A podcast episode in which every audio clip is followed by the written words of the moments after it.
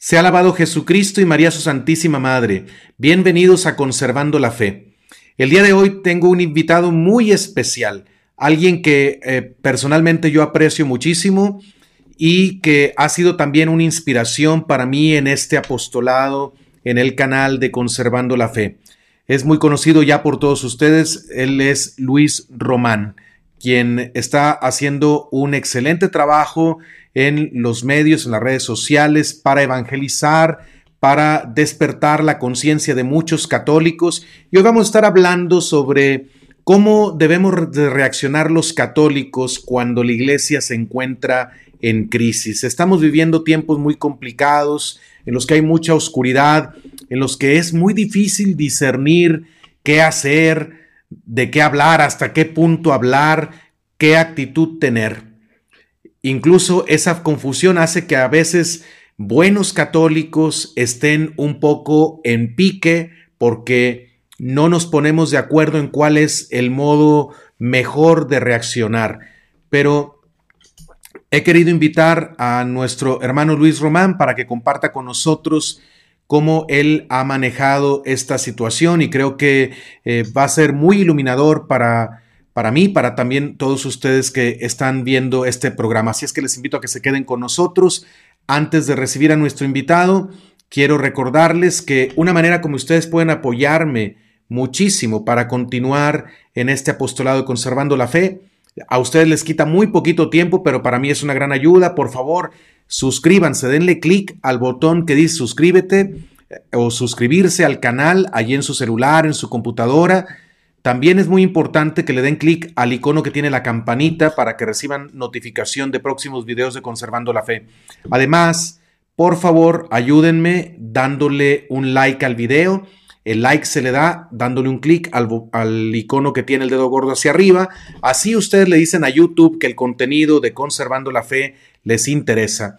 Y también, último pero no menos importante, es compartir este video con familiares y amigos para que el mensaje pueda llegar a mucha gente. Agradezco a todos su confianza y este apoyo que me dan, que como les digo, para mí es muy importante.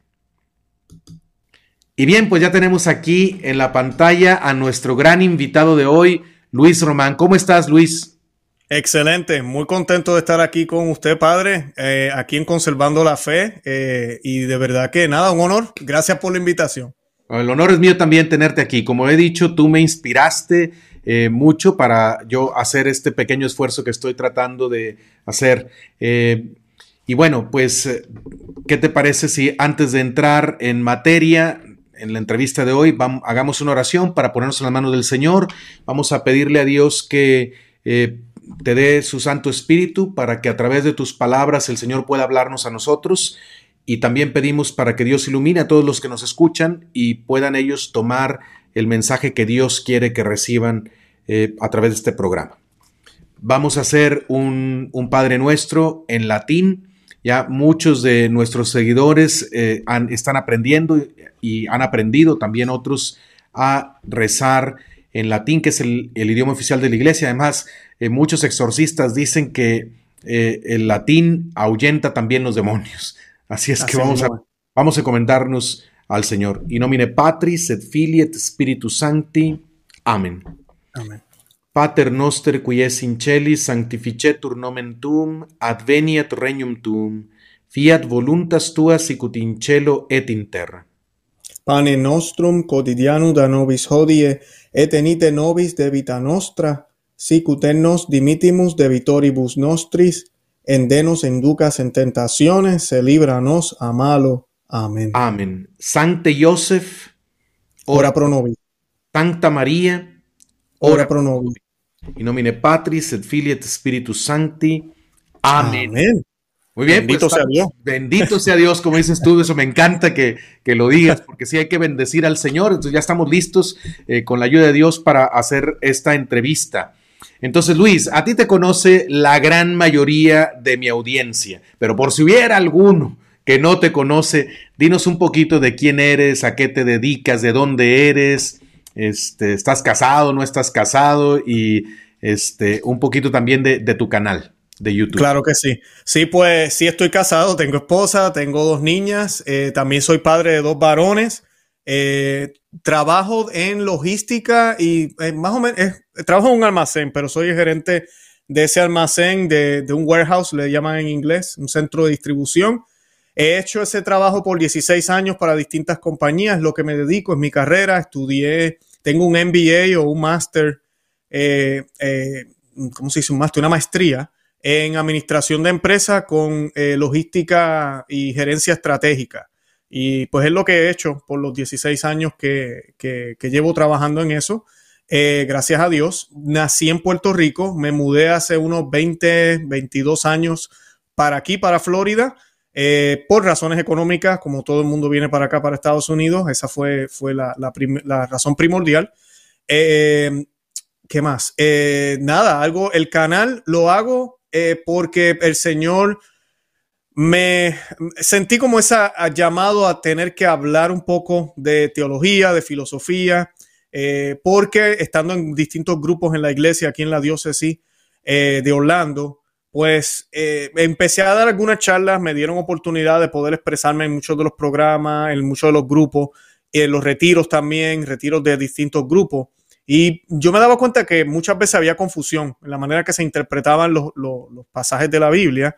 Y yo siempre recurro a los grandes eh, padres de la iglesia, San Agustín, eh, la Suma Teológica, por supuesto, eh, Catena Aurea, la Catena Aurea de, Santo Tomás, este, es excelente y no puede leer todos los grandes santos y padres de la iglesia, cómo interpretaban los, textos y uno ve una gran diferencia muchas veces. Entonces, pues eso era lo que yo traía a colación a veces en, los, las reuniones y comienzo a darme cuenta de esa necesidad, eh, el falso ecumenismo, confusiones con la obediencia en la iglesia, eh, la gente ya no quiere hacer ayuno, no entienden que el ayuno es importante, eh, falta de modestia, bueno, todo ese tipo de cosas que uno va dándose cuenta. Y pues comienzo el canal. ya cuando sucede la crisis de la Pachamama, el 2019, que no sé si todo el mundo sabrá, no voy a entrar en la historia ahora, pero pues cuando sucede el sínodo de la Amazonía en el 2019, pues a mí se me ocurre, yo diría brillante idea, pero también eh, escalofriante idea de ponerme a hablar del tema. Y cuando hice eso, pues el canal explotó. Eh, Conoce, ama y vive tu fe se llama el canal y pues explota eh, increíblemente porque nadie estaba hablando de eso. Eh, cuando yo comienzo a hablar de los ídolos que tenían en las iglesias, estos indígenas haciendo un ritual en los jardines del Vaticano al frente del Papa, el Papa no participó, pero sí estaba ahí presente, lo permitió, lo toleró. Eh, pues fueron cosas que, fueron alarmantes para mucha gente y no, no, entendíamos qué era lo que estaba sucediendo. Y de ahí en adelante, pues el canal ha tomado ese, ese tonada de hablar un poco también de lo que está sucediendo en la iglesia, conectándolo con la filosofía y la teología de la iglesia. Eso me llevó también a comenzar a estudiar una maestría en teología con la Universidad de Steubenville. No la he terminado todavía, estoy a punto de terminar ya. Eso es algo que también estoy haciendo, contestándote la pregunta. Y, básicamente eso, me dedico a eso. Papá, obviamente, eh, esposo, y también pues pertenezco a, una parroquia aquí en Orlando, pero pues me paso visitando diferentes grupos en distintos lugares aquí en Florida y ah, tratando de hacer mi granito de arena en la iglesia, que creo que es lo que estamos todos llamados a hacer. ¿Y cómo surge el nombre Conoce a mí, vive tu fe? Es, es muy claro. Eh, y largo. largo, pero es claro. ¿Cómo surgió? mi esposa, mi esposa fue la, que se le ocurrió el nombre. Eh, yo no sabía qué nombre darle al, Bueno, es que de por sí, cuando comenzamos, empezó como un podcast, eh, no empezó como, como videos. por eso el que tal vez se ponga a verificar bien, yo empiezo con videos en el 2019, pero el podcast empezó en el 2018. Yo tengo como unos 70 episodios de Conoce, Ama y Vive tu Fe que solamente están en audio, no están en YouTube. Tiene, hay que irse uno a Apple o a Spotify o a Pandora y ahí están los 70 y también están los de ahora, porque yo sigo subiendo el audio de todos mis videos también en formato de podcast porque tenemos gente que nos sigue por ahí, más o menos, son miles de personas que semanalmente se conectan por audio. Yo soy así también. Yo sigo mucha gente, como vamos a decir, el doctor Taylor Marshall. Usualmente yo lo sigo por podcast. No tengo tiempo para ver los videos. Cuando voy manejando, lo que sea, que, que escucho lo que, lo que él está tratando de compartir. Y pues exactamente lo que hago yo también por ese medio. Luego, cuando comienzo a hacer el canal, a mí, empecé a hacer el podcast, le estaba preguntando yo a ella que qué nombre le poníamos y ella se le ocurrió. Conoce a Vive tu Fe. Porque pues esa era realmente la meta, el conocer eh, es verdad, porque no podemos amar lo que no conocemos, como yo menciono mucho en el programa. Y si no, y si no amamos, pues no podemos vivir eh, eso, si no lo amamos. Entonces todo comienza a conocer. El Papa San Pío X, cuando uno comienza a leer Pachendi, la encíclica de, en contra del modernismo que escribió el, gran eh, San Pío X, el Papa, él habla de eso. Él dice que el peor problema que tienen los católicos es la ignorancia. ¿Por qué? Porque sí, el modernismo existe, existe el protestantismo, existen muchísimas corrientes que son anticristianas, eh, pero si el católico conoce su fe, está bien. Tiene la armadura que San Pablo nos, habla, ¿verdad? Y tiene todas las armas, la espada de la palabra y todo lo demás. Pero si usted no conoce su fe, cualquier corriente se lo lleva. Y más todavía si la disfrazan de catolicismo, la mezclan un poquito la coloca en un envase que se ve muy católico, pero realmente lo que contiene no tiene nada que ver con lo que se supone que creamos de Cristo, de la Virgen María y de la Iglesia. Y pues eso es lo que denuncia San Pío X a principios del siglo pasado, que es lo que estamos viviendo ahorita mismo. El modernismo no se ha ido, erradamente yo he escuchado profesores en la universidad y en diferentes lugares hablar de si el modernismo fue una herejía que estuvo y, y el Papa San Pío X la superó. No, él logró aguantarla con medidas muy, muy drásticas, muy radicales. Una de ellas, por ejemplo, él cerró todos los seminarios en Italia cuando él era papa porque se dio cuenta que estaban infiltrados con la masonería. Así de radical fue él y lo cerró completamente. Eh, eh, empezó a, sacar personas de distintos puestos importantes. Él hizo lo que pudo en aquel momento, pero ellos se mantuvieron escondidos, todavía con su teología, desarrollándola, cambiándose de nombre, lo que por ahí escuchamos a veces la nueva teología, eh, todo ese tipo de cosas que son interpretaciones nuevas, tratar de sacar a Santo Tomás, tratar de sacar los grandes padres y vamos a interpretar todo de nuevo. Y es lo que nos ha llevado a donde estamos ahora y otras cosas más, pero pues... Un rechazo a la tradición, ¿verdad? Todo lo que huela a tradición. Hay un rechazo en todo este modernismo que sigue presente. A lo mejor algunos ya no se presentan así, ya no, no dicen yo soy modernista, a veces dicen progresistas, eh, a veces dicen de otra manera, pero, pero está presente, incluso en un grado mayor que como le tocó verlo al Papa San Pío X. ¿verdad? Yo recuerdo aquellos videos que hacías también eh, como en un parque o algo así. este, eh, Sabes que es, muy importante lo que está haciendo. Yo seguía varios canales americanos, entre ellos el del doctor Taylor Marshall y otros que hablan muy claramente de lo que está pasando en la iglesia. Y yo decía, qué lástima que no hay nadie que lo esté haciendo en español. Y de repente alguien me dijo, hay un puertorriqueño que tiene un canal y que está hablando muy bien. Y yo dije, vamos a ver quién es ese puertorriqueño.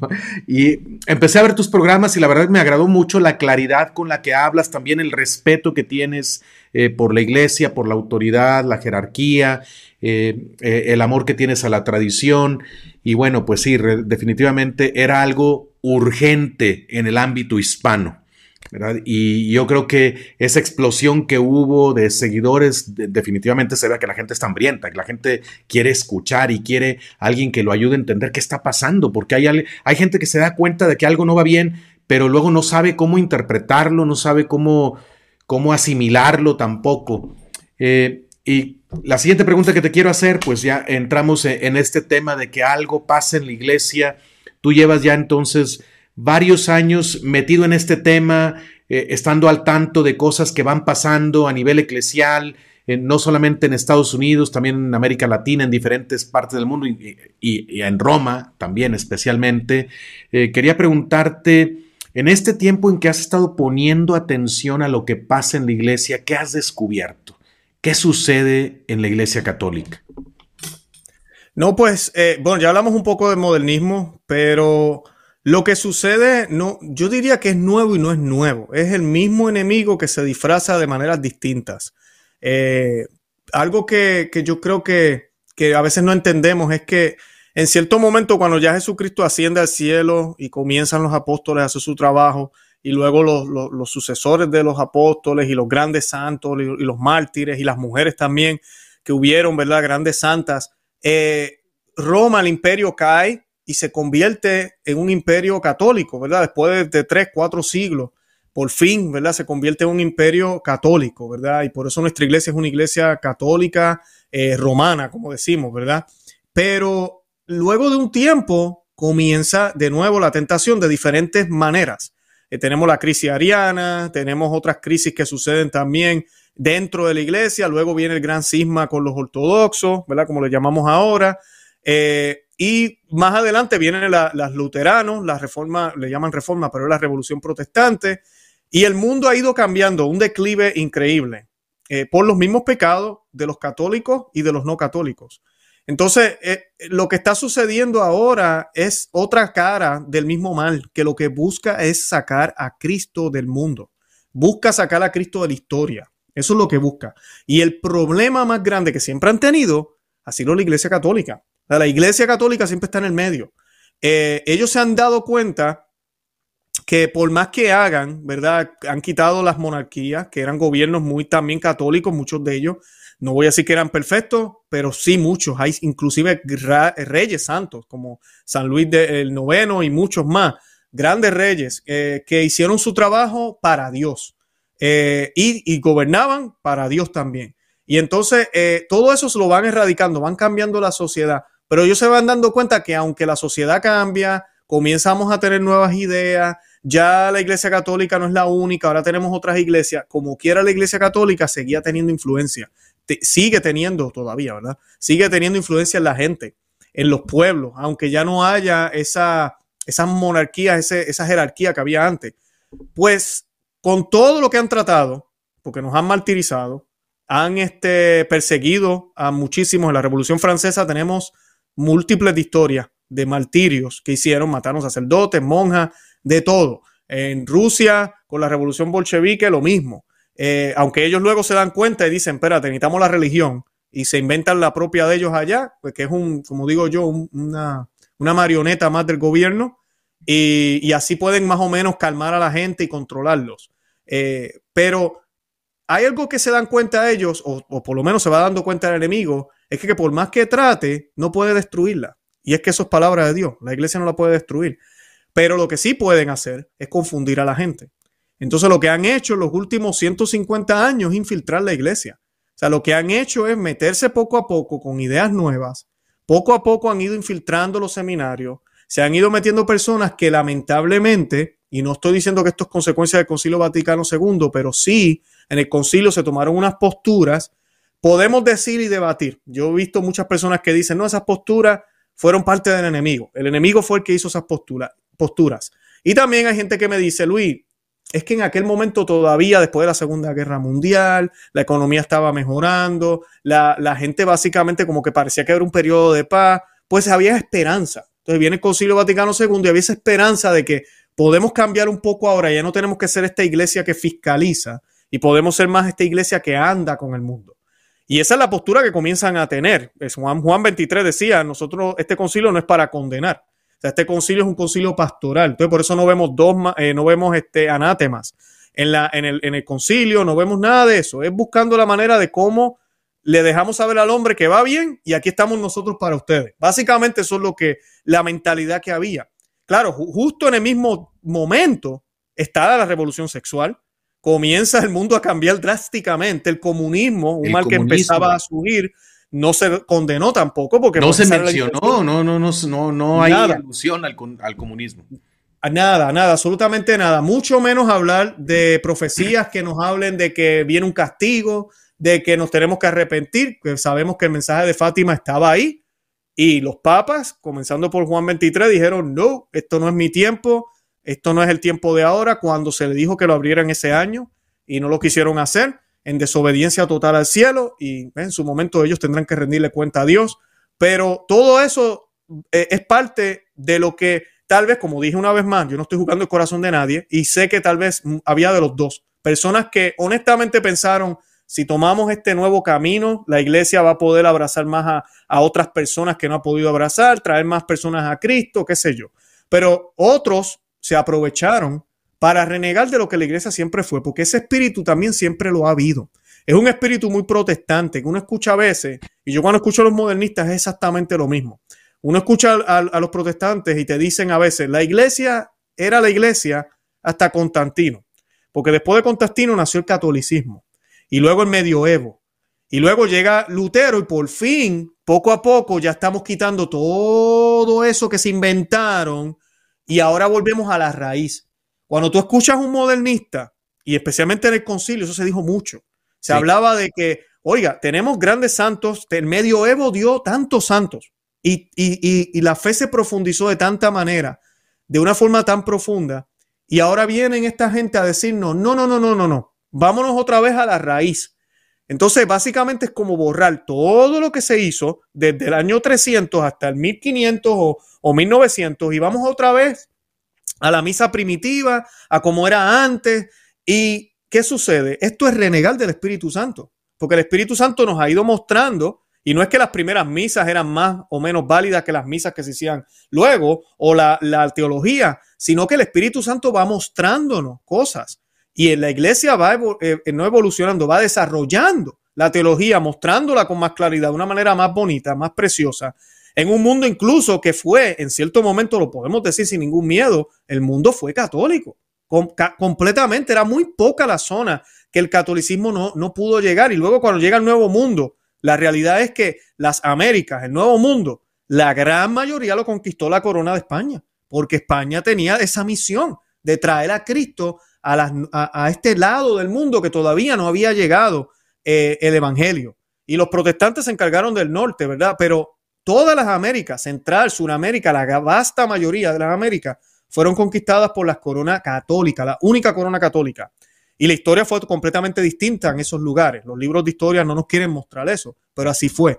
Entonces, vemos eso y esta gente ahora, los modernistas y los protestantes, en eso están de acuerdo no, no, no, vámonos otra vez a la raíz, porque Lutero decía lo mismo también. Él odiaba todo lo que la iglesia había logrado, había hecho, que es de Dios y que es inspirada por el Espíritu Santo, porque no podemos decir que el Espíritu Santo paró de Constantino a la reforma protestante. Y, y entonces ahora en el 2000 o después del concilio por fin, ahora sí estamos viviendo el evangelio que, Jesucristo quería y por fin el Espíritu Santo ahora es que está obrando a través de cómo son las cosas ahora. No, eso no es cierto. Si creemos que el Espíritu Santo siempre ha obrado en la iglesia, entonces lo que siempre se hizo, lo que, lo que siempre se conservó, se desarrolló pero no se cambió, debe seguir en nuestros tiempos. No puede cambiar, no debe variar. Y más todavía cuando se trata de moral y fe. Cuando se trata de moral y fe, de cómo vemos a Dios, el concepto de Dios, de cómo vemos a los santos, son necesarios, no son necesarios, cómo yo recibo al Señor incluso, creo en la presencia real del Señor en la Eucaristía o simplemente pienso que es un pan santo que me ayuda y, es un, signo muy importante y bonito del catolicismo. Es, eso, ¿verdad? ¿Cómo lo manifiesto? Donde hemos visto una ruptura. Y, es lo que vemos ahorita, ya después de 40, eh, de 50 años ya, después del concilio, yo diría que ahora sí no hay duda que independientemente de los que estuvieron envueltos en el concilio y antes, si hubiese sido, si fue buena la intención o si fue mala incluso, porque hay pruebas de que hubieron muchos que lo hicieron con toda la intención de poder cambiar lo que los acabo de explicar ahora. Está en sus diarios, está en sus diarios de, los mismos modernistas. Sí, los documentos están ahí. La realidad es que sí estamos en una crisis. Eso nadie lo puede negar. Y ese es mi punto cuando yo hablo de estos temas independientemente, yo no estoy diciendo que el Concilio Vaticano II fue malo en esencia. Yo no estoy diciendo que el Concilio Vaticano II no fue válido. Es un concilio más de la iglesia, de los veintipico de concilios que tiene la iglesia. Y todos son importantes. No podemos olvidarlo. Y no podemos olvidar, esta parte bien importante, que el Concilio Vaticano II no es dogmático. Ellos mismos lo dijeron. Así que aquí no estamos diciendo que no le estoy restando importancia, pero si no es dogmático, entonces más todavía tengo que prestarle atención al Concilio Vaticano I y a Trento, que Trento por excelencia fue el concilio que combatió la herejía del protestantismo. Entonces es sumamente importante tener eso siempre presente para entonces no caer en los errores de simplemente quedarme con lo pastoral que trató de insertar el Vaticano II. ¿Cómo se implementó? ¿Qué se hicieron? ¿Qué cosas se hicieron? ¿Y cómo ha ido desembocándose? Ahí están los frutos. Y ese es mi llamado para los obispos, para los sacerdotes y los laicos, si algún día de aquí a 100 años ven este video todavía, si es que estamos vivos, en verdad el mundo existe todavía, es el hecho de que definitivamente tenemos que dar un paso atrás y mirar y decir qué ha pasado aquí. Porque la fe, no hay duda, se está perdiendo dentro de la Iglesia Católica. Y nosotros somos la sal y luz del mundo.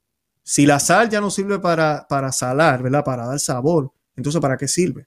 Entonces nosotros ya no estamos haciendo el trabajo de la iglesia, muchos de los católicos. Y, muchos lo hacen conscientemente o muchos lo, ni saben, porque es el catolicismo que se les ha dado.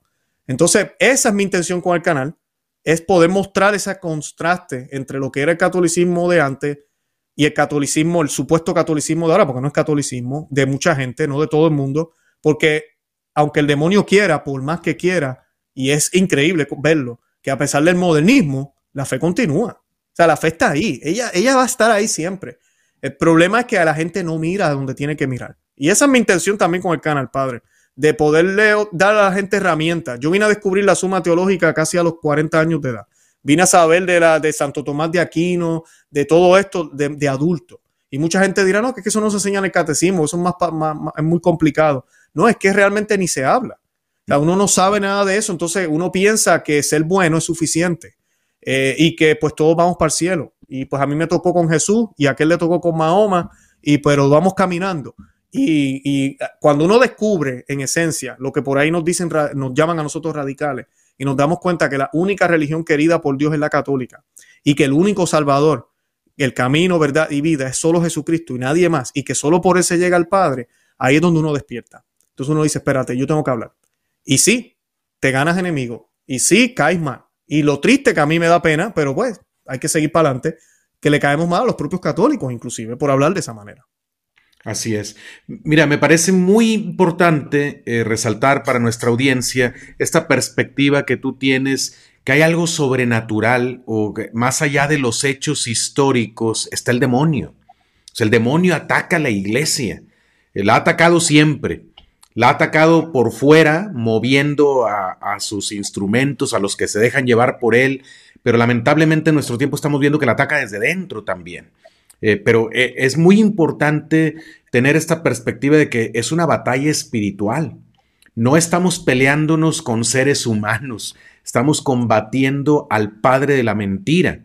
Eh, y quería preguntarte, en los últimos acontecimientos, digamos, en los últimos tres, cuatro años en la iglesia, ¿Qué, mentiras crees que está sembrando este padre la mentira? ¿En qué se ha manifestado? ¿Qué, tú has hecho muchos programas de muchas cosas que están pasando, pero ¿qué consideras que es lo más grave que está sucediendo ahora en la iglesia? Yo creo que eh, Benedicto XVI, el Papa Benedicto XVI hablaba de eso, él hablaba de la dictadura del relativismo y yo creo que dentro de la Iglesia Católica estamos viviendo eso. Es como, como si nada importara. Por ejemplo, vino ahora, eh, cuando tuvimos la crisis de salud, en el mundo entero. Fue increíble ver lo rapidito que todo el mundo estaba de acuerdo en que, pues, la misa no es esencial, la Santa Misa no es esencial. Me quedo en casa porque imagínate, ahí, hay una situación, me quedo en casa. Y no habían, en muchos lugares no hubieron sacramentos, no hubo confesión, no hubo unción de los enfermos, eh, pero sí el supermercado con normas, pero estaba abierto. Eh, los restaurantes pues no servían en las mesas con, ¿verdad? No, uno no podía comer en el lugar, pero podías ir por la ventanita y llevarte la comida. Buscaron la manera, porque, ¿verdad? Sin comida me muero. Sin agua me, muero también. Eso es esencial. Pero la misa, eh, la Santa Misa, pues la podemos ver por televisión. Imagínate, imagínese, padre, que, no, tengo hambre y me ponen un plato de comida en la televisión. Yo mirando el plato de comida, ¿se me quita el hambre? No se me va a quitar jamás, no es lo mismo. Entonces, eh, eh, el que sucediera esa crisis y nos diera lo mismo, muestra, y, entre a todos, obispos, laicos, a todos les dio lo mismo, cerrar las iglesias, eh, no ir más los domingos y quedarnos en casa. Y de casa yo santifico el domingo de alguna manera y, se acabó. creo que eso muestra el estado de la iglesia, el relativismo que vivimos, como que como que Dios entiende, Dios es bueno, no importa lo que hagamos, vayamos no vayamos, es lo mismo, eh, Dios siempre nos ama. Eh, a ese punto hemos llegado y, creo que es una de las cosas que más está afectando a la iglesia porque se desemboca en muchísimas cosas. Vemos la falta de respeto muchas veces en la Santa Misa, vemos la falta de interés de, de hacer un poco más de lo, que, de lo que es requerido. El Señor nos dice que debemos caminar la milla extra y la gente no tiene problemas a veces en caminar la milla extra por el deambulante, el enfermo, el preso, lo cual es muy importante hacer. Pero el primero, porque ese es el orden de los mandamientos, amarás a Dios sobre todas las cosas y a tu prójimo como a ti mismo. Pues al primero que yo debo caminar la media extra debe ser a Dios. Entonces lo hago con Dios y luego lo hago con el prójimo. Se supone que así sea, pero hoy en día es todo con el prójimo. Es todo es justicia social y olvídate de lo demás. Ya la gente no está interesada en hablar de Jesús, sino hablar del amor, de la paz, de la unidad. Es un germen también que se ha infiltrado en la iglesia. Eh, tenemos lamentablemente por culpa de la misma confusión, por culpa de todas estas ideas que las han permitido, porque lamentablemente no es solo el Papa Francisco, incluyo a Benedicto XVI y Juan Pablo II, el, grado de tolerancia de estos pontificados ha sido exagerado. Eh, hay cosas que no se debieron haber tolerado, como lo es la comunión en la mano, eh, muchísimas cosas que se empezaron a tolerar. Ya estamos al punto, algo que Benedicto XVI no toleraba, pero ya se tolera y se permite y se promueve, que son las danzas en la liturgia, eh, ver grupos de danza y ya es un ministerio. vemos mujeres en el altar, no solo monaguillas, que sí, el Vaticano publicó un documento en los 90 sobre eso, porque había preocupación eh, sobre, ese, sobre eso, pero ya es mujeres adultas sirviendo casi como diaconisa. O sea, no va a la iglesia y ellas están preparando el altar, colocando las cosas, le lavan las manos al padre, con ¿verdad? toda esa, parte de la liturgia. Eh, lo único que le, falta es el título y que prediquen de lambón. Eso es todo lo que le falta. Eh, todo se está tolerando y hay, es ese relativismo que hay, ese buenismo que hay de que pues no importa, da lo mismo. Tenemos lugares ahora, ya se han ido ya al extremo, que hay lugares donde se están haciendo bendiciones a parejas del mismo sexo. Con todo eso, el Vaticano se expresó claramente, dijo que eso no se podía hacer, ellos lo siguen haciendo y ahí quedó. Ellos siguen haciendo. el Vaticano, sí, el documento se hace como para archivarlo. Es como cuando tú tienes reglas en el trabajo, yo que soy gerente, ahí están las reglas y son muy buenas y el documento es muy claro, es excelente. Todo el mundo lo firmó. Es más, te damos una copia y todo. Pero cuando alguien viola la ley, nadie dice nada. No pasa nada. Entonces, ¿de qué, de qué sirve? Tenemos a, los alemanes que en cierto sentido como que pareciera que le están dando un freno, pero no, ellos siguen como quiera. Eh, esa es la iglesia que estamos viviendo ahora. Es una iglesia donde todo es relativo, donde da lo mismo. Eh, lamentablemente, y tenemos que orar mucho por él, por el Papa, pues tenemos un Papa que también practica un ecumenismo que ya es a otro nivel. Eh, yo critico muy fuertemente las veces que Juan Pablo II hizo también Asís y hizo las oraciones con otras religiones paganas y se puso al mismo nivel, como si la religión cristiana fuera igual que cualquier otra, cuando no lo es. La religión verdadera es la católica, Cristo tiene supremacía, es el rey de reyes, el Dios verdadero. ¿Cómo lo vamos a poner a la par con otros dioses? Pero él comienza a hacer esas reuniones, luego Benedicto XVI también lo hizo y ahora el Papa Francisco lo ha llevado a unos niveles aún más porque pues cuando uno ve a un papa hablando y diciendo que pues ustedes siguen el Corán, nosotros la Biblia, ahí vamos, eh, es como que wow, entonces el Corán y la Biblia son igual. No importa el libro que sigamos. Es ese relativismo que existe ahora, es un germen que se ha puesto en el nombre, en el nombre del amor, en el nombre de la tolerancia, porque eso es primero, el nombre del amor, la tolerancia, eh, todo eso es primero antes que la verdad. Cuando se supone que la verdad se revele primero y en la verdad entonces amamos, nos unimos, eh, y buscamos esa fraternidad en la verdad, no una fraternidad en cosas falsas. Y pues yo creo que eso es lo más que, que está sucediendo ahorita y por ende todo lo que recuerde que solo hay un Dios, todo lo que recuerde, y esto incluye liturgia, vestimentas, oraciones, prácticas, formas de hablar, prédicas, todo eso hay que ponerlo en un ático. Y sí, está ahí. Sí, sí, sí, San Agustín decía tal y tal cosa, que ya, ya, pero déjalo ahí, no lo saque, eso tiene polvo. Y aquel que lo saque y comienza a hablar de esa manera, pues ya es perseguido dentro de la Iglesia Católica, porque hemos visto sacerdotes que están siendo suspendidos, eh, obispos que están metidos en problemas, el obispo Schneider, que el Señor lo bendiga, yo lo he tenido ya unas cuantas veces en mi programa, pero él en algunos programas, en algunos países, disculpen, no en algunos programas, en algunos países y diócesis, él es persona no grata, o sea, él no puede entrar ahí porque el otro obispo le dice que no puede entrar ahí. Justamente acaba de circular la noticia de que han cancelado al padre Frank Pavón, el fundador de Priests for Life.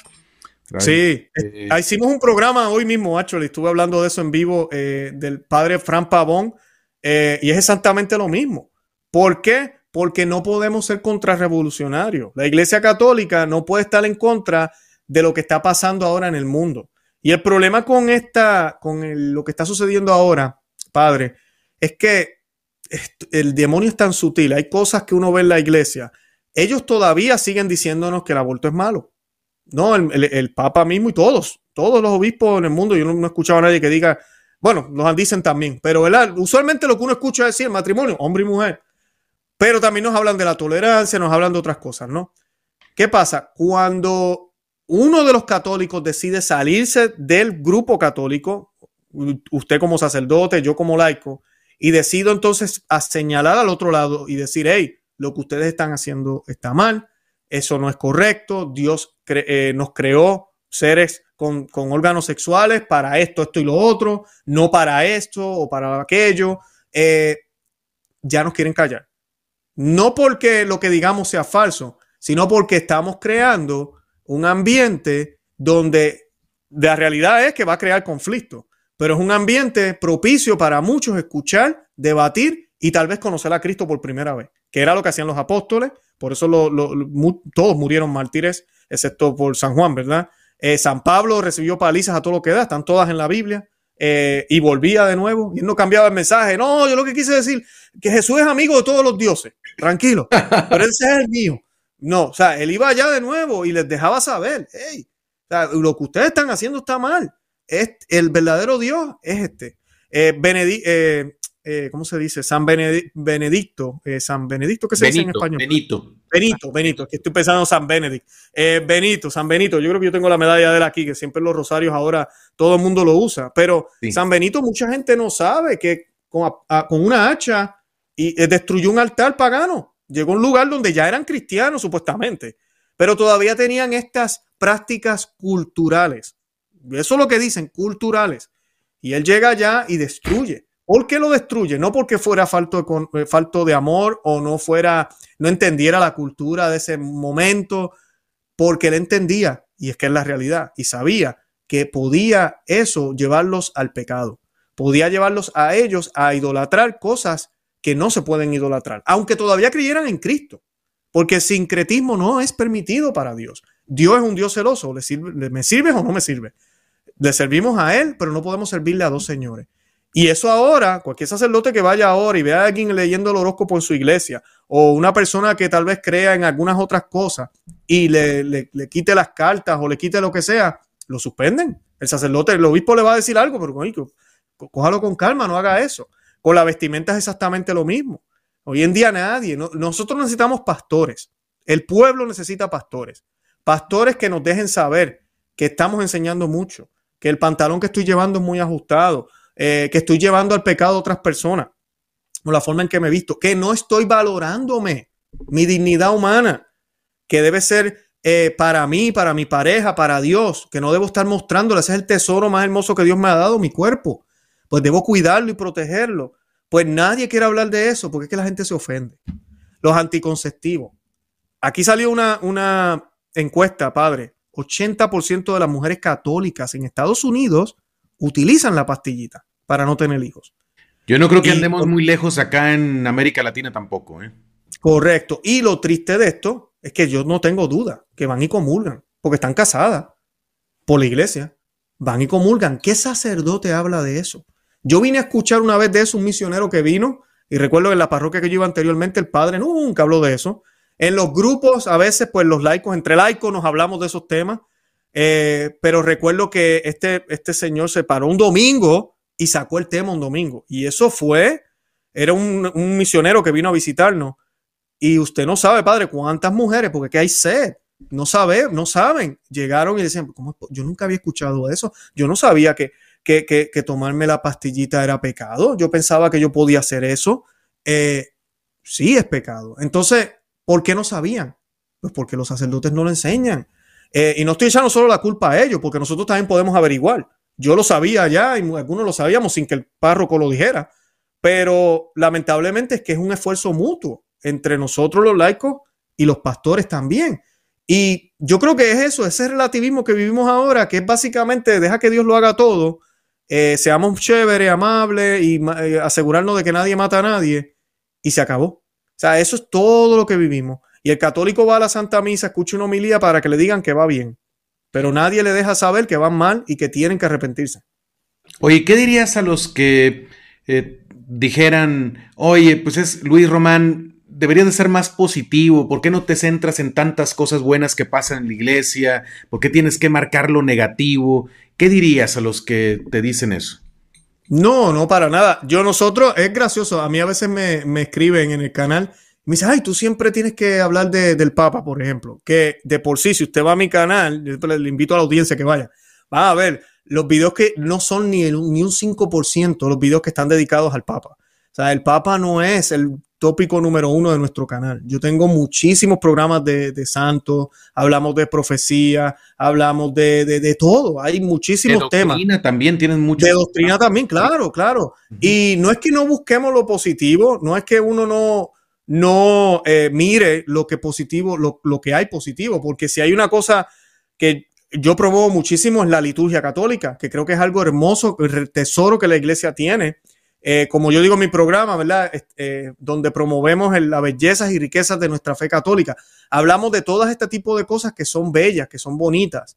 Eh, claro, el estilo de nuestro programa no es un estilo de que cada vez que alguien, pues, qué sé yo, alguien fue y ayudó a un pobre, pues voy a hacer un programa porque ayudaron a un pobre. básicamente, yo creo que eso es algo que debemos hacer, como dice en inglés, dice given. O sea, es algo que deberíamos estar haciendo. ¿Por qué tengo que hacer un video de que están hablando de eso. Pero si usted mira el contenido de mi programa, de cualquier programa que vea, incluso de los que hablan de Roma o de los que hablan de algún tema así fuerte, ahorita mismo hoy hablamos de, esta situación de Fran Pavón y hablé de cuántos sacerdotes buenos hay. Inclusive mencioné, yo estuve en este fin de semana en un retiro con un sacerdote, no puedo mencionar el nombre, pero un santo sacerdote, yo me atrevería a decir que es santo. Eh, hay sacerdotes buenos, y lo digo, yo menciono cosas buenas en el programa, pero no puedo solo enfocarme en lo bueno, no sería realista. O sea, si yo cuando salgo de la puerta de mi casa, sí, yo veo las flores del jardín y veo el, árbol que hay frente de mi casa y si veo al vecino lo saludo. Me monto en el automóvil e inmediatamente que empiezo a manejar, sigo viendo cosas bonitas, pero a la que entro a la avenida, ya comienzan algunos peligros. Viene el carro, no viene, me, me doblo a la derecha, doblo a la izquierda, tengo paso, no tengo paso eh, sigo viendo lo positivo, pero también tengo que estar pendiente a los peligros. Y eso es lo que yo hago en mi canal. ¿Sabe? Todos los videos, no hay un solo video y los invitados que hemos tenido también, eh, que no tratemos siempre de buscar ese lado, de dejarle saber a las personas que el Inmaculado Corazón de María triunfará, que Jesucristo viene, que nuestro, el pago ya fue hecho en la cruz, todo eso se habla.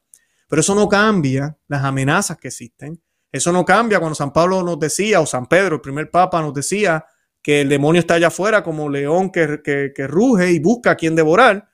San Pablo dijo eso también. Dijo también que habíamos sido redimidos por su sangre preciosa y que, y que, y que teníamos que comportarnos como lo que éramos, como santos, pero también nos habló de los peligros. Entonces creo que sería irresponsable de parte mía y yo no critico a los demás canales, pero a veces hay canales que lo único que hablan es todo bueno. Entonces parece una burbuja donde nada malo pasa, todo es bonito, todo es color de rosa y no, no lo es hay color de rosa, pero también hay verde, gris, negro, hay de todo allá afuera. Y tenemos que apreciarlo todo. Como si el mal estuviera solamente fuera de la iglesia y no dentro. Entonces e, es, importante, ¿no? Si vas al médico, el médico no, no, no va a ver tu rostro, a decir, ah, pues oiga, usted se ve muy bien, tiene que hacer un análisis más profundo, ¿no? Y tiene que decir, oiga, usted tiene esta enfermedad, ¿no? Y creo que es lo que estás haciendo tú también con el canal. hablas de que la iglesia es la iglesia de Cristo, porque tú no invitas a la gente a que se vaya a otro lado, este, ahorita vamos al punto del Santo Padre, porque me parece algo muy importante, eh, pero ¿qué tipo de críticas eh, recibes más comúnmente eh, en este apostolado? Porque digo, no, o sea, es que este es un apostolado complicado porque te pones en público, ¿verdad? y, te expones de alguna manera y claro, te expones a un montón de opiniones. ¿Cómo te va con esto de las críticas? ¿Por dónde te pegan? es muy buena, es muy buena pregunta. Eh, y es importante porque la gente a veces no sabe. Cuando uno hace esto, y yo se lo digo a las personas muchísimo, eh, yo no pedí este canal, honestamente. Yo no pedí este canal, nunca pensé que iba a estar haciendo algo como esto. Eh, fue algo que se fue dando. Ahorita usted, tú, usted padre, mencionó el, el parque. Eh, ¿Por qué se daban las cosas así? Pues mis nenas estaban pequeñas, yo no podía grabar acá en la casa por el ruido, las nenas lloraban a cada rato. Pues nada, mi hora de almuerzo. Y, pero el Señor proveía, ¿sabe? Trabajos que yo podía hacer eso, eh, formas de, no se me daba las ideas de poderlo hacer. Y luego con el tiempo, pues ya los puedo hacer acá en, en mi casa, los invitados. Yo no sé cómo rayos han salido, honestamente, de dónde, cómo poco a poco han ido llegando, que hemos tenido obispos, cardenales, sacerdotes. Eh, ha sido todo una bendición. Eh, no es algo que uno pide y es, aunque es una bendición, ahorita hablando de lo positivo lo negativo en parte, también es una cruz. Es una cruz porque muchas veces uno le da esos desiertos, los comentarios, no tanto por los comentarios, pero sí ese desierto de que el demonio te susurra y te dice, lo que tú estás haciendo no, no hace gran diferencia o deja de hacerlo, cogete unas vacaciones, qué sé yo. Eh, y claro, uno no le hace caso a eso.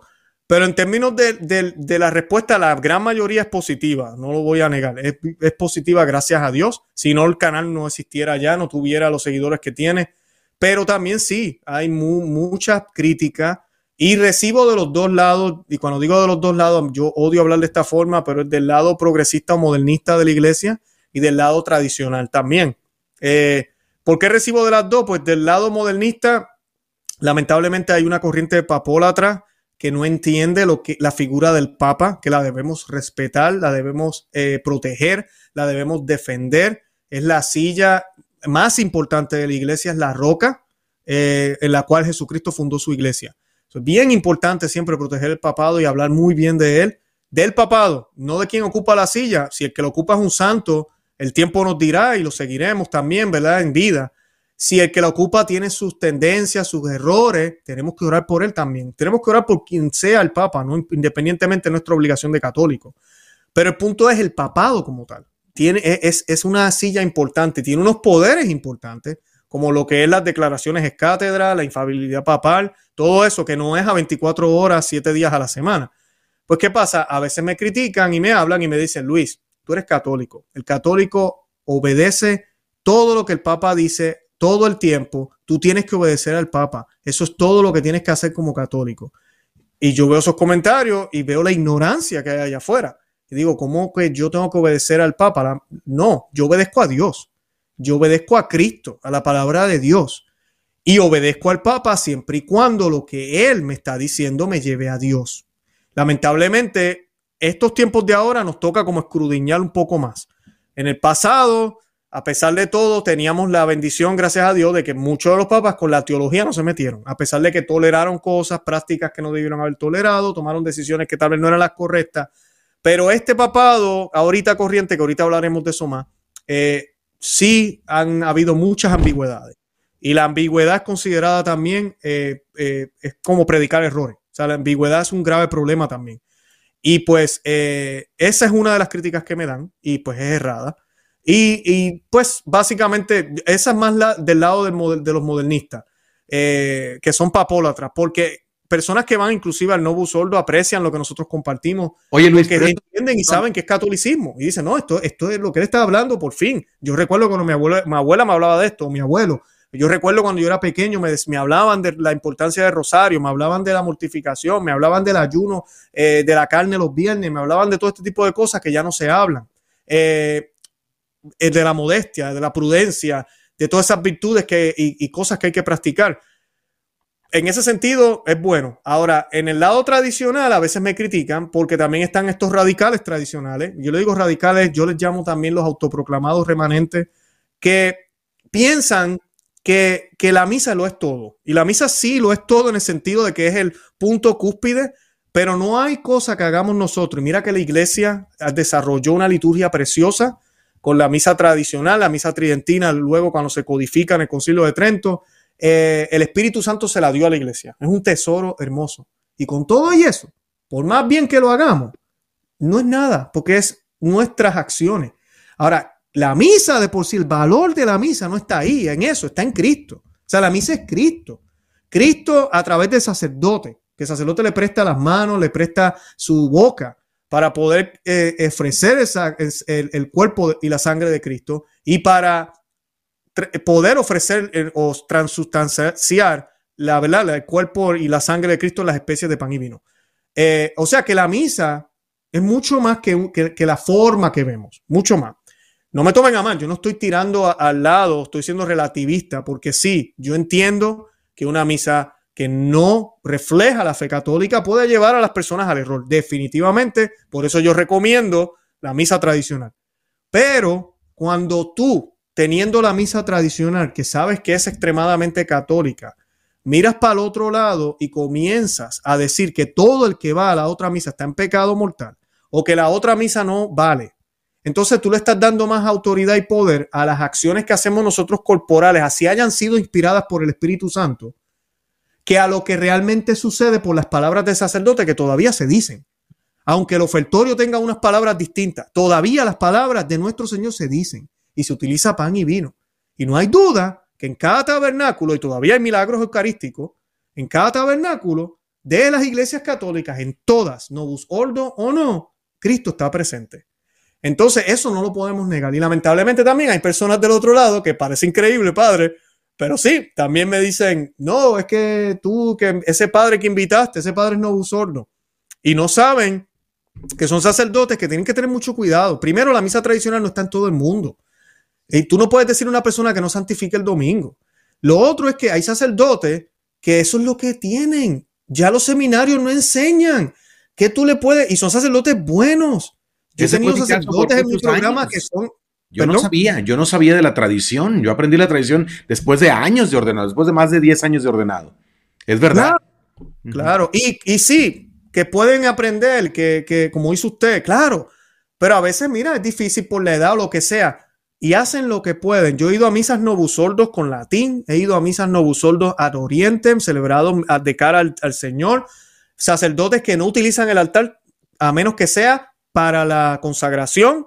Todo lo demás lo hacen al lado en un ambón, ¿verdad? Porque la misa no es distinta, eh, pero protegen ese catolicismo en ella. Vuelvo a lo mismo, que, que, le quitaron definitivamente. Si uno empieza a estudiar la liturgia, definitivamente no hay duda. La misa tradicional deberíamos regresar a ella. Tiene toda esa eficacia completa de, de casi dos mil años de catolicismo. Eh, y tiene toda esa herencia apostólica, definitivamente. Pero de ahí a decir que si no vas a este lugar, ya no eres católico, es demasiado. Entonces a veces esas críticas me, me han llegado a mí por invitados que he tenido o por cosas que he mencionado y, y no es correcto. O sea que me atacan de los dos lados, padre. ¿verdad? Y pues, eh, bendito sea Dios por eso. Eh, y pero pues, esa es la situación. Exacto. Sí, bueno, hay, hay los extremos y eh, efectivamente, el, rito tradicional creo que está clarísimo para cualquiera que con, eh, con un espíritu libre estudie ambos ritos, el rito tradicional es superior. Pero de allí a negar la validez de la misa novus sordo o a juzgar a las personas y a los sacerdotes que van a la misa novus sordo, pues hay, hay una gran distancia. ¿no? el, juicio solo le toca a Dios. Y hay muchos muy buenos católicos y sacerdotes en el ambiente del novus sordo y me parece muy importante resaltar esto, la, eh, la, validez, ahí está. Ahora, vamos al tema del Papa Francisco. Eh, ¿Tú, Luis Román, reconoces al Papa Francisco como el Papa legítimo? No, definitivamente, definitivamente sí. El único Papa que tenemos. Porque por ahí, ¿verdad? Tenemos el Papa emérito, yo no creo en ese título. El, día que el Papa Benedicto XVI renunció, dejó de ser Papa. Eh, no, no, es confuso. Estamos viviendo en tiempos confusos. Eh, esta es la opinión de Luis Román. Ahora estoy, no estoy hablando, lo que voy a decir no es del catecismo de la Iglesia Católica ni nada de eso. Es mi humilde opinión, pero es mi opinión y de muchos teólogos y de gente que he tenido en mi programa incluso dicen lo mismo. Dicen que el día que Benedicto XVI renunció, Benedicto XVI debió haber quitadose el, el vestido blanco, el anillo, eh, porque crea confusión. estamos viendo dos hombres vestidos de blanco y por eso hay muchas teorías allá afuera también que no tienen sentido, pero allá están. Y, pues eh, no, el Papa es el Papa eh, Francisco. por Benedicto XVI debemos orar muchísimo. Si tú me preguntas, yo creo que Benedicto XVI no debió haber renunciado nunca. Muchos dicen fue obligado, no fue obligado. Independientemente de lo que haya sucedido, él no debió haber renunciado. Eh, se dijo que era por razones de salud. Estamos en el 2022 y todavía él está vivo. esto te muestra a ti que realmente no fueron por razones de salud. Ya lleva, eh, más que tiempo, Dios quería, lleva más tiempo de emérito que, de papa. Que, el tiempo que estuvo de papa. Claro, yo creo que Dios lo hubiese querido a él ahí en esa silla por más tiempo. Eh, pero Dios sabe lo que hace. Yo no estoy jugando el corazón tampoco de él. pero sí creo que fue mal. Por eso también le digo a mucha gente que se ponen a decir, ay, que Francisco renuncie ya, que el Papa Francisco renuncie. Y yo no, créanme que no queremos eso. No queremos eso. Eh, dos papas eméritos, como ahora le llaman, eh, y tener un tercero que no sé, eh, podemos especular si va a ser más modernista o menos modernista. definitivamente no. Creo que va a ser más crisis para la iglesia. debemos pedirle a Dios que, que, este papa termine su pontificado el día que, que sea llamado de esta tierra al más allá. y ya, ¿verdad? Es lo que debería pasar y es lo que debe suceder. yo sí reconozco al Papa Francisco, todos los días oramos por él aquí en la, en la casa, nosotros hacemos el Santo Rosario todos los días, y las para tener las indulgencias que la iglesia nos, ofrece, hay que rezar por el Papa, y no lo hago de mala gana, lo hago con todo el gusto, eh, porque es mi, es el, es el Papa que me tocó, es mi Papa, es mi papá. Eh, es como cuando tú tienes tus papás, eh, el cuarto mandamiento, honrar padre y madre. So, yo tengo que honrar a mi papá, sea bueno, sea malo, sea medio imperfecto, sea bien, o sea, como sea. Es mi papá, tengo que honrarlo. Eh, obviamente, si hay cosas que mi papá hace que no están bien, o pues oro por él, hago lo que pueda. En, el caso, si fuera mi papá cercano, pues pudiera decirle en persona. En el caso del papá, está lejos, está difícil. Yo no creo que él vea mis videos pero pues sí se ha tratado de, con él muchas personas que han podido estar cerca de él, le han dicho, han hablado con él, el obispo Schneider ha tenido múltiples reuniones con él eh, en persona y le han dejado saber los, problemas que hay en algunas cosas, o muchísimas ya podríamos decir que se han dicho, que se han escrito, que son ambiguas, que, han creado unas confusiones, que necesitamos aclaración aquí, acá, pero él tiene libre eh, voluntad y él puede decidir si quiere contestar o no, y ha decidido no contestar en muchas de ellas y lo que tenemos que hacer nosotros es simplemente orar por él. Eh, eso no quita que si hay algo que esté confuso y hace falta ser aclarado, yo como laico o el sacerdote o quien sea, pues tenemos el deber de aclararle a la gente, dejarle saber, mira, sí, el Papa dijo esto, eh, la iglesia enseña esto otro, eh, él no lo dijo es cátedra, el Papa no es infalible 24/7, ¿verdad? Todo el tiempo.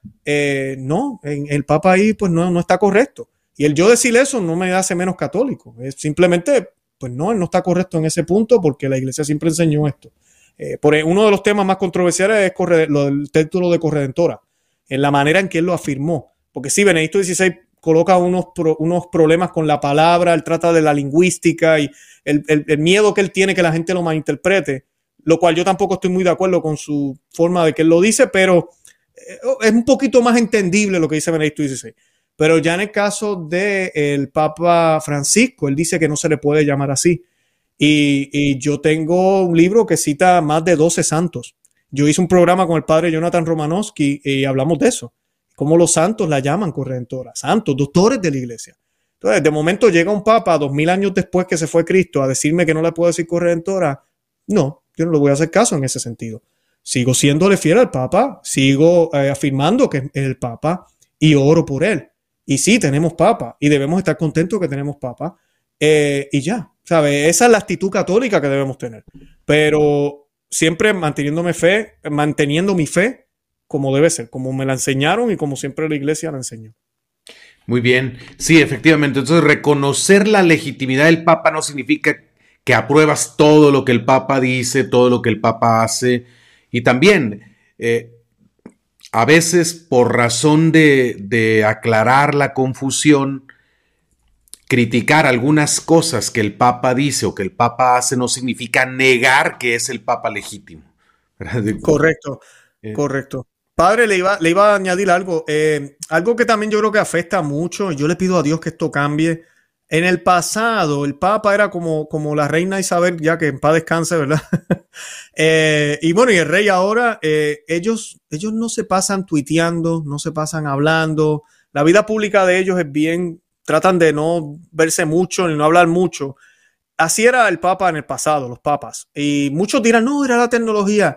Incluso era con toda la intención. ¿Por qué? Porque ellos son hombres. Y, por ejemplo, San Pío X eh, yo recuerdo que en uno de sus escritos él habla de eso.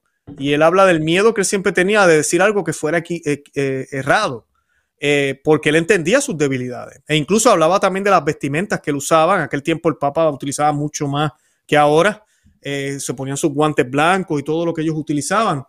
Y él decía, él entendía, pero él decía, Dios, ayúdame siempre a entender que todos estos cosas que me dan y hacen y dicen sobre mí no es para mí, sino para la silla que ocupo. Entonces, eh, hoy en día, como los, los, papas, ahorita, por ejemplo, sucede algo, eh, qué sé yo, el, el, mundial ahorita mismo.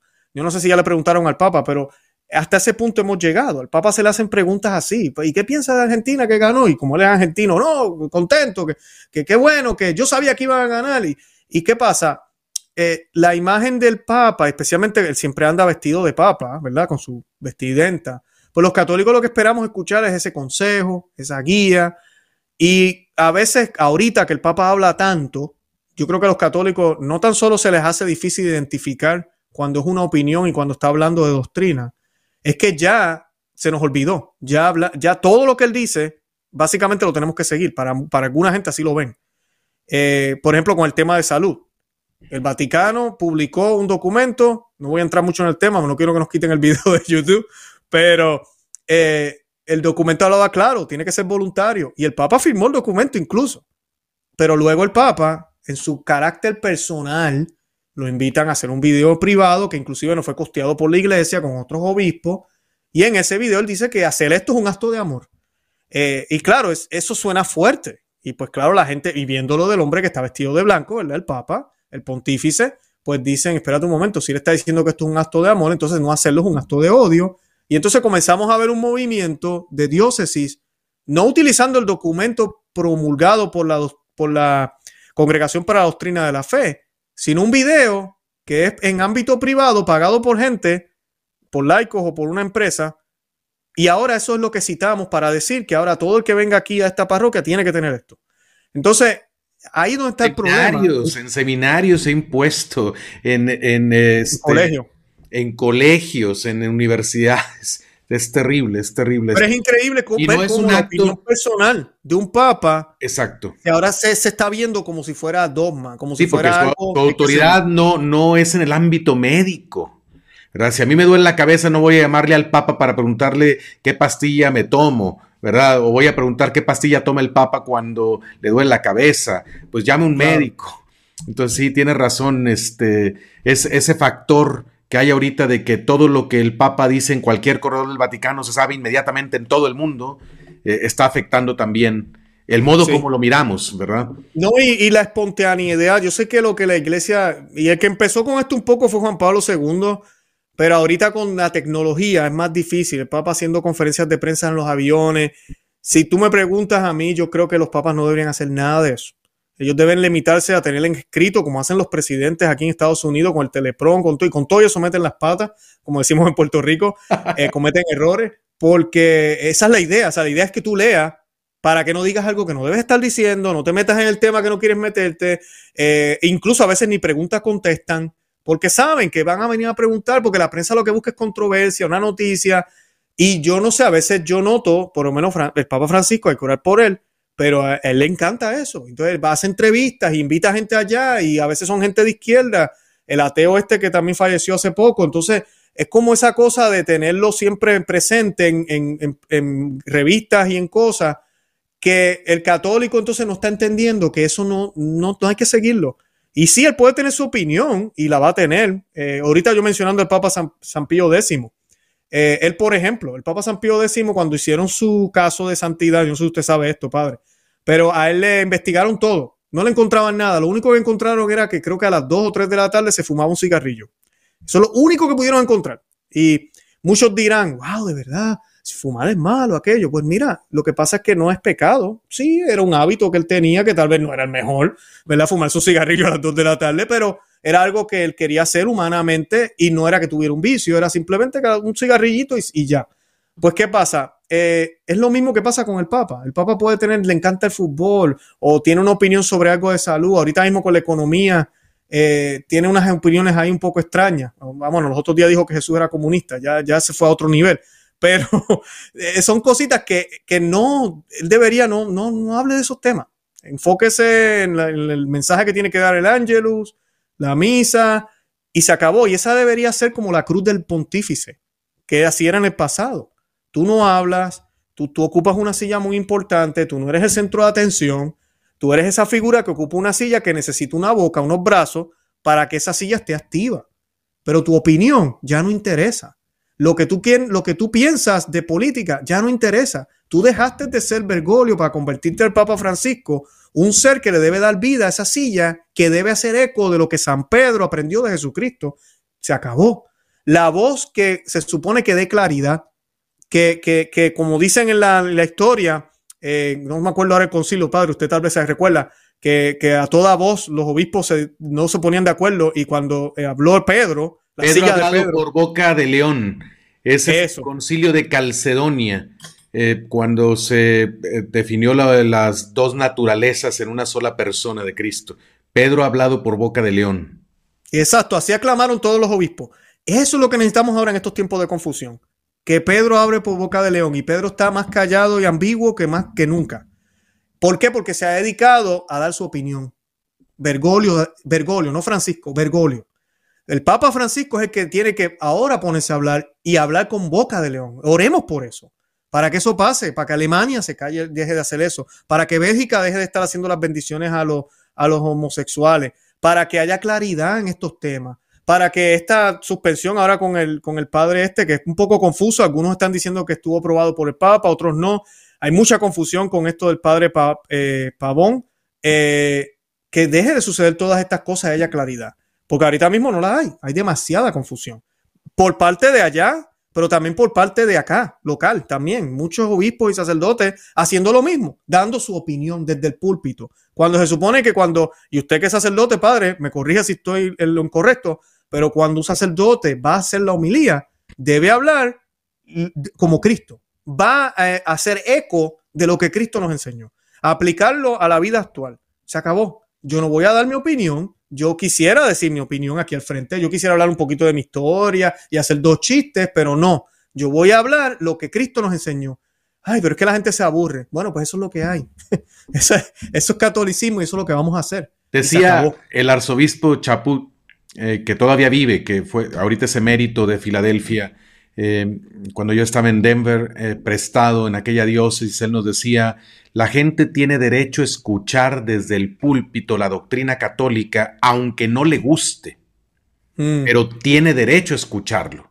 es verdad, un sacerdote, un obispo, el papa con mayor razón, cuando enseña, no debemos tener un mensaje propio, no tenemos un mensaje propio para el mundo, tenemos el mensaje de Jesucristo, le prestamos nuestra voz a Jesús para que siga hablando a través de nosotros.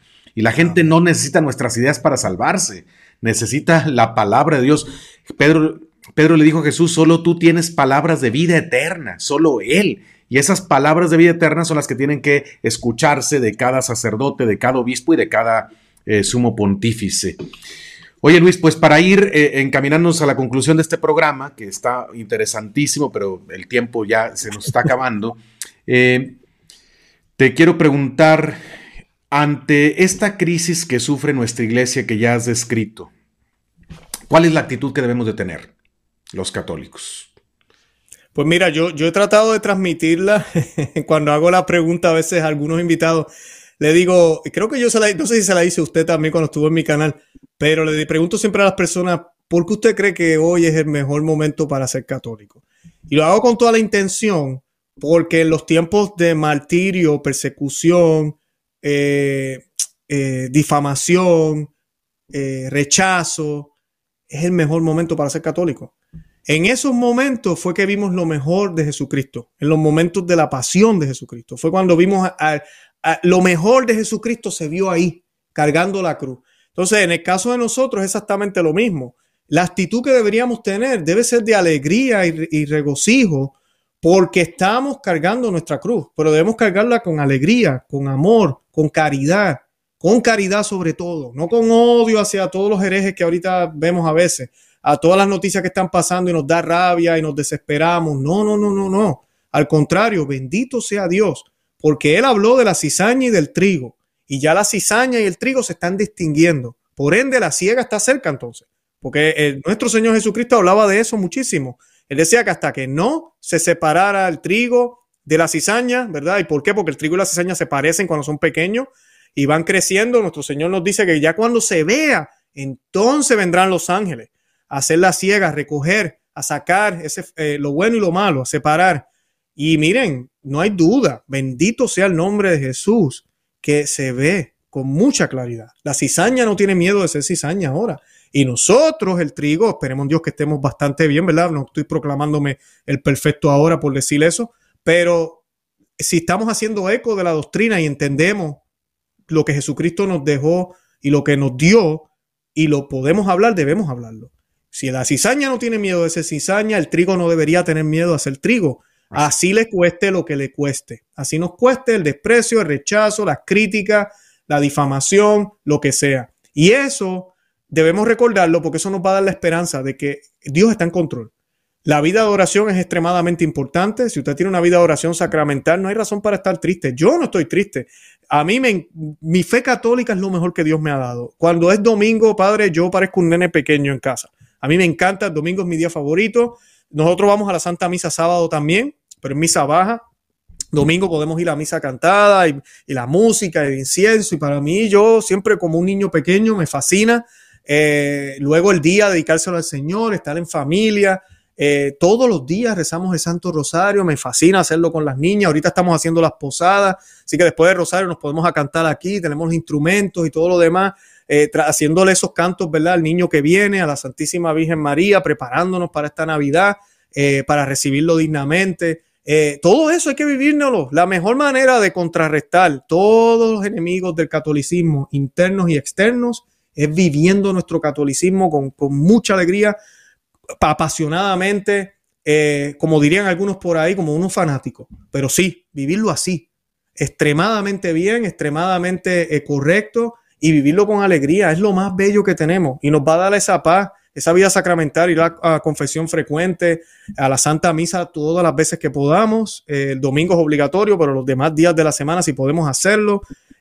ya mencioné Santo Rosario y cualquier otra devoción que haya. No, estamos en el mejor momento para ser católicos y cargar esa cruz que si no probamos nuestra fe aquí, nos va a tocar probarla a través del fuego después de esta vida. Así es. Y créanme que no creeremos estar en el purgatorio. Así que que sea aquí, que sea aquí y ahora. Oye Luis, a los sacerdotes y seminaristas que nos pueden estar viendo, ¿qué les dirías tú como laico en este tiempo? Especialmente muchos sacerdotes están en, situación complicada, la tienen complicada con su presbiterio, con su obispo, eh, con la misma gente o el ambiente cultural en el que están, seminaristas que están en una situación adversa en su propio seminario, que están en medio de, formadores modernistas o formadores light. ¿Qué, ¿Qué, le dices tú a los sacerdotes y seminaristas? Pues mira, eh, a mí me han escrito mucho, eh, muchos de ellos. los que ya están en, comprometidos con algún seminario, yo sé que es difícil, ¿verdad? Ya, ya están ahí. Sigan, o sea, sigan, pero esto es cuesta arriba. Eh, usted está allí, hace lo que le piden allí, ¿verdad? Este, a menos que, ¿verdad? No, no, lo, no, lo, no lo hagan cometer pecado, ¿verdad? Pero sabemos por testimonios que yo he escuchado y por sacerdotes que he estado hablando que tal vez la adoración eucarística no es algo que se practique mucho o se les da demasiado tiempo libre a veces a los seminaristas y eso pues puede llevar al pecado. Cuando uno es joven, mucho tiempo libre, la pereza te lleva a pecados mortales. Eh, bueno, y la pereza es un pecado mortal también. Eh, manténganse ocupados. O sea, eh, tienen tiempo libre, vamos, vamos a leer la suma, vamos a leer a Santo Tomás de Aquino. Eh, oye, déjame leer estos libros de liturgia, que hay muchísimos libros de liturgia y empezar a aprender la liturgia tradicional también. Tal vez no te van a dejar celebrarla allí, pero ya te vas preparando para que cuando te, te ordenes como sacerdote, puedas entonces, si Dios lo permite, tomar unas decisiones y encomendarse al Señor. Nosotros necesitamos pastores, pero pastores santos. O sea, hombres que de verdad eh, ayunen, sacerdotes que ayunen, que practiquen la mortificación, léanse la vida de San Juan Vianney, vean los, lean los sermones de San Juan Vianney, las horas que pasaba eh, sin dormir para poderle servir bien a su rebaño. Un hombre que cuando lo visitaban, muchos de los que lo veían decían, no, es que acabo de ver a Dios. ¿Cómo que acabas de ver a Dios? Acabo de ver a, San Juan Vianney. Así de, de santo era de solamente verlo. Que luchen por eso, no se dejen llevar por el mundo ni traten de agradarnos como si fuéramos como, como si tienen que agradarnos. Ustedes no nos tienen que agradar. Usted es un sacerdote. Emite a Cristo, sea sacerdote, ese el valor que usted tiene. Usted es un sacerdote, su sacerdocio vale más que el mío. Y eso es lo que yo quiero escuchar de mi sacerdote y que me lo dé a entender que su sacerdocio vale más que el mío. El mío es un sacerdocio laical, donde yo le manifiesto el amor a mi señora y a mis hijos. ustedes le manifiestan el amor directamente a la esposa de Cristo y a Cristo mismo y se entregan por completo, cuerpo, alma, todo lo que tienen al Señor. Claro que es superior y pueden alcanzar unos niveles de santidad inmensos, pero no para tus méritos, sino para ayudarme a mí, que no me dio del Señor la vocación para poder tener ese sacerdocio. Y así juntos podamos llegar al cielo. O sea, tengamos esa mentalidad que ya no existe en la iglesia eh, y, sigan luchando. Los más nuevos que tal vez todavía no se han decidido, eh, de verdad, averigüen. Yo siempre los, desvío para la Fraternidad de San Pedro eh, o Instituto de Cristo Rey, algunos de estos institutos, institutos, disculpen, busquen esos lugares, estén dispuestos a viajar. Yo sé que es difícil, pero mira, aprender una nueva lengua ayuda, eh, vivir en diferentes sitios ayuda. Yo creo que ayuda a poder evangelizar más. Así que, a muchos que les he escrito me han dicho, yo nunca he viajado, son, son muchachos humildes, pero la dice si me pagaría el, pasaje, me podría mudar para México, me podría ir para, para Texas o yo no sé para dónde. Háganlo, háganlo. Es un sacrificio, no van a ver a su familia por un tiempo pero van a estar en un lugar que tal vez le van a permitir eh, conocer la tradición y si las cosas no se ponen peor, por ahora poder ofrecer la misa tradicional eh, o, hacer, ¿verdad? Decirla. Eh, así que ese sería mi consejo y no se rindan, no se rindan por nada del mundo. Lo que está sucediendo en la iglesia va a cambiar por ustedes, puede cambiar por ustedes. Sí se infiltraron, sí hay muchísimos malos sacerdotes, también hay muchísimos buenos, pero el Espíritu Santo, yo no tengo duda, está obrando de unas formas interesantes ahorita mismo. Por eso es que hay tanta rabia, por eso es que vemos tantos comentarios en contra de lo que es tradicional, que si somos rigurosos, este, que si... Eh, Paristeos, etcétera.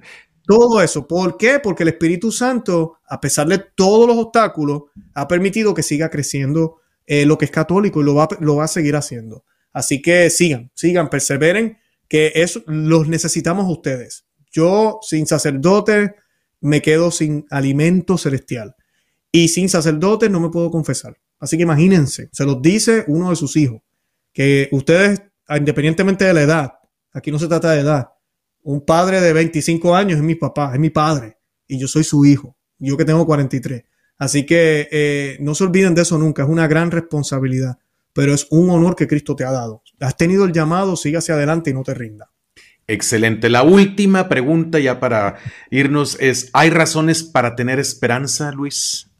Oh, yes, definitivamente. Definitivamente. El Señor no murió en la cruz y resucitó el tercer día en vano. Eh, eh, hay esperanza. La Santísima Virgen no se ha cansado de decírnoslo, pero hay unas cosas que se tienen que cumplir. Y cuando leemos la escritura, hay guerras, persecuciones, van a suceder cosas en el planeta, van a haber muchísimas cosas que tienen que pasar antes de que venga ese gran triunfo. Nuestra fe va a ser probada. Lean el Catecismo de la Iglesia Católica, numeral 675. Catecismo de la Iglesia Católica, numeral 675 en adelante, que de por sí termina con la esperanza.